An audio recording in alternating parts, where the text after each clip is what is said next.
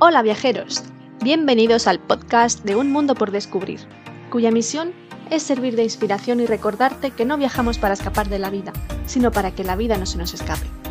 Un espacio en el que encontrarás las mejores rutas basadas en mis propias experiencias, además de consejos, curiosidades y datos de interés de los lugares que voy visitando. Y recuerda también que puedes entrar en mi blog para mayor detalle. ¿Te unes? En el episodio de hoy te voy a dar unos trucos para realizar la visita a Sintra, el Palacio de Apena y la Quinta de Regaleira. ¡Comencemos!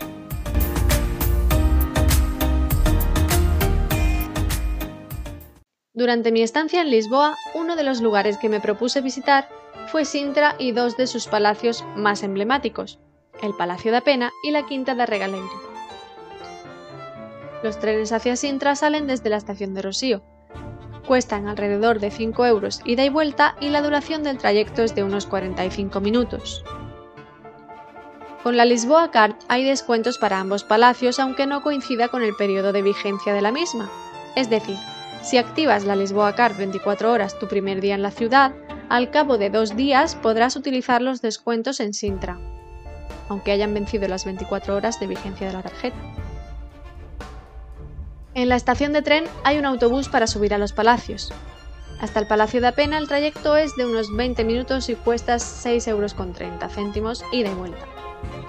El Castelo dos Mouros está un poco antes del Palacio de Apena por lo que la duración del trayecto será ligeramente menor. Si quieres aprovechar para hacer ejercicio también puedes subir a pie, empleando una hora y media en el camino. Además, existe una tercera opción, más cara pero también más divertida, en tuk-tuk cuya duración es similar a la del bus y su precio es de 5 euros por persona y trayecto. Una vez en la entrada al recinto del Parque de Pena, puedes subir a pie hasta el palacio en 10 minutos o también puedes subir en bus por 3 euros. En cuanto a las entradas al Palacio de Pena, puedes elegir entre la entrada palacio o la entrada solo parque. Esta última te permite ver todo el exterior del palacio y pasear por sus caminos de ronda pero no podrás acceder al interior y ver sus bonitas estancias y salones. Recomiendo no ir muy temprano ya que normalmente los días amanecen nublados y a medida que va pasando el día va abriendo el cielo. Yo fui un día de lluvia y a medida que iba subiendo al Palacio de Apena la niebla iba tornándose cada vez más densa. Apenas podía vislumbrar la silueta del palacio, por lo que no aconsejo para nada hacer la visita en esas condiciones. Ya que mi visita al Palacio de Pena no estaba siendo muy satisfactoria debido al clima, decidí dejar la Quinta de Regaleira para el día siguiente cuando lucía un sol resplandeciente. A la Quinta se llega fácilmente a pie en unos 20 minutos desde la estación de tren, un paseo perfecto para ver el encantador pueblo de Sintra.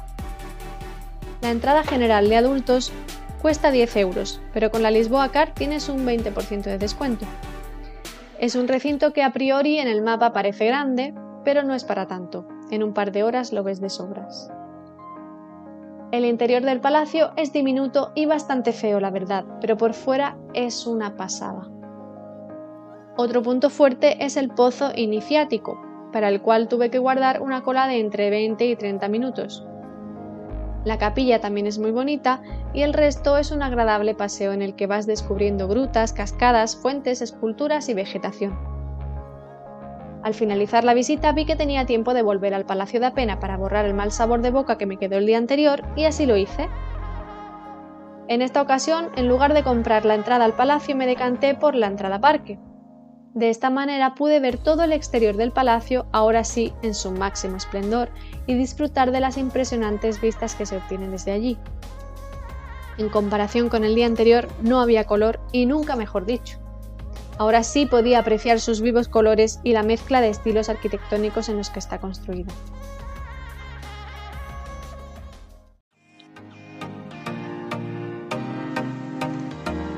Espero que hayas disfrutado viajando conmigo y que te sean útiles mis consejos.